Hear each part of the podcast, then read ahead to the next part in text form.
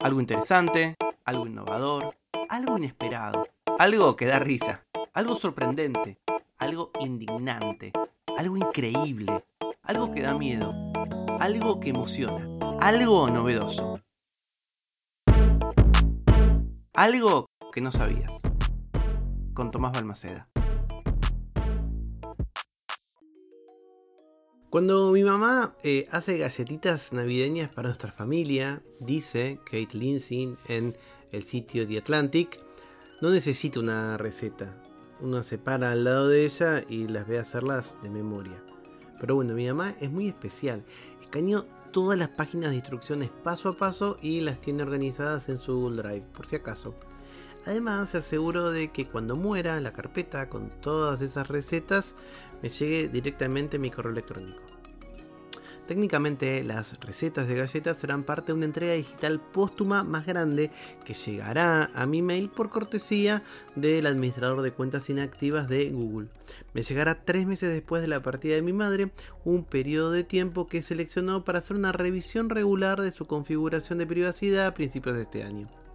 Cuando las recetas lleguen, también llegará el resto de su Google Drive, que contiene información que incluye una lista de contraseñas de sus otras cuentas y todos sus correos electrónicos. Eso significará que habrá pronto un día de diciembre en el que, en lugar de estar parada junto a mi mamá, estaré parada junto a su fantasma digital. Habré lamentado su fallecimiento físico, pero aún podré invocar una parte de ella a través de mi teléfono apoyada contra la harina en un gran intento por recordarla.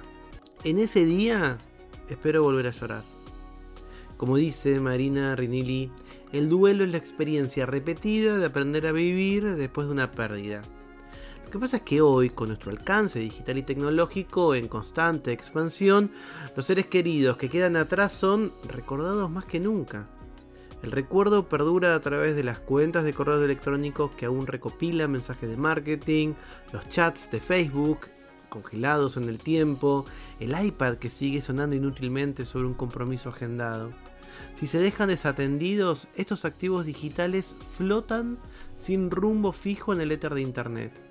Tener control sobre ellos presenta un dilema desafiante.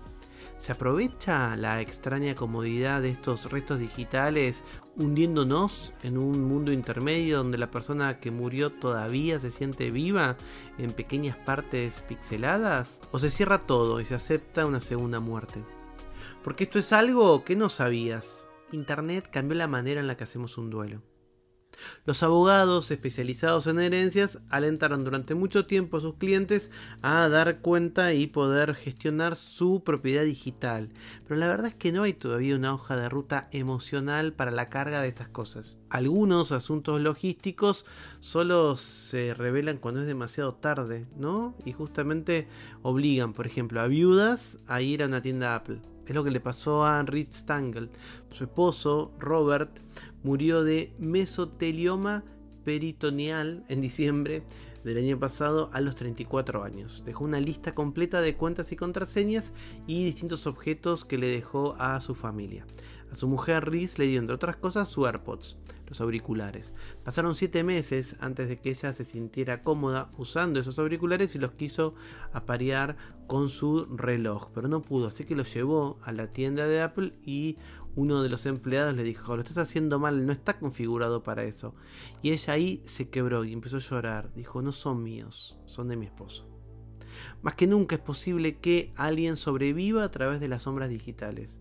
Además de aferrarte a sus AirPods o a sus Apple Watch, Reese aún mantiene su conversación de iMessage con su marido fijada en la parte superior de su aplicación de chats. Una vez sin querer le envió un mensaje de texto, intentó cancelarlo pero no pudo. Cuando pone la tele para ver algo en la plataforma de streaming, aún está su perfil. Cuando abre YouTube le sigue recomendando resúmenes de su session o videos recopilatorios de lucha americana, que era lo que él veía. Cuando realmente lo extraña, su esposa abre su cámara y mira en su galería las últimas fotos que tomó. Esto me hace un daño psíquico todos los días. Permanecer en la presencia digital póstuma de alguien puede ser tan doloroso como reconfortante y también incluye revelaciones inesperadas. No sé si vas a querer leerlo todo, me dijo Mari, una mujer cuya madre murió de cáncer de ovario el otoño pasado. Su madre fue proactiva con respecto a sus planes para el final de su vida e incluso ordenó su propia lápida y la pagó antes de morir. Dejó a Mari con su teléfono y una lista de contraseñas de todas sus cuentas. Mirando a través del dispositivo en los días posteriores a la muerte de su madre, Mary encontró un hilo de texto en el que su madre se estaba desahogando con un amigo sobre una pelea que habían tenido. También descubrió una cuenta de Twitter de la que su hija no conocía nada, en donde se estaba peleando con conservadores en línea. Mary siempre pensó que su madre era una conservadora, una republicana cepa, pero no lo era tanto como otros oponentes. Su perfil de Spotify también fue revelador. Escuchaba mucho a Taylor Swift yo no tenía ni idea que le gustaba. Al mismo tiempo, estos espacios digitales pueden ayudar a combatir otra cosa inevitable que con el paso de los meses sucede. Te empezás a olvidar. Tengo esta compulsión ahora, dice Riz. Si tengo algún pensamiento sobre Rob, algún recuerdo, inmediatamente abro mi aplicación de notas en el teléfono y le escribo. Quiero recordar quién era él, pero también quién era yo cuando estaba con él. Es tentador vivir sin pensar en la muerte, porque, bueno, de alguna manera nos deja algo tranquilos, pero es una falsa tranquilidad. Cuando mi madre eh, dice en este artículo que Lindsay me informó sobre sus planes con su cuenta de Google, temiendo que recibiera una notificación por correo electrónico y entrar en pánico, no usó la palabra muerta, pero sin embargo sabíamos las dos a lo que se refería.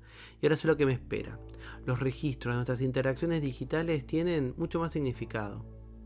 Los puntajes en los crucigramas que nos mandamos de un lado al otro, los mensajes directos sobre nuestro perro por Instagram, incluso las tarjetas electrónicas cursis que todavía enviamos en las vacaciones. Algunas de esas cosas ya no se sienten como algo común ni totalmente ordinario en este abismo digital. Algún día, lo sé, será lo único que quede. Porque esto es algo que no sabías. Internet cambió la manera en la que hacemos un duelo. Para hacer este episodio estuve leyendo pedacitos de My Mom Will Email Me After She Dies de Kate Lindsay, que lo publicó en The Atlantic y que resonó un montón en mí porque tengo todavía conversaciones con mi papá en WhatsApp, unas conversaciones muy tontas, pero que ah, a veces entro y, las leo o busco algo y aparece lo último que hablamos, porque hablamos de hecho de un viaje que nunca hicimos, eh, parece que tiene otro significado. Y también tengo audios de mi papá y videos de mi papá, de mi hermana, de mi abuela, que no puedo ver. O sea, no me animo, no me imagino viéndolo pronto y después seguir con mi vida. Creo que colapso ahí. Eh, pero bueno, algo de tranquilidad también sé que, que me traen. Tal vez alguno de ustedes también esto les em, resuene. Porque esto es algo que no sabías. Internet cambió la manera en la que hacemos un duelo. Si sabes algo que el resto de los mortales no conocemos, me lo contás en hola.tomasbalmaceda.com. Algo que no sabías es una producción de Blick Studios. Idea y realización, Tomás Balmaceda.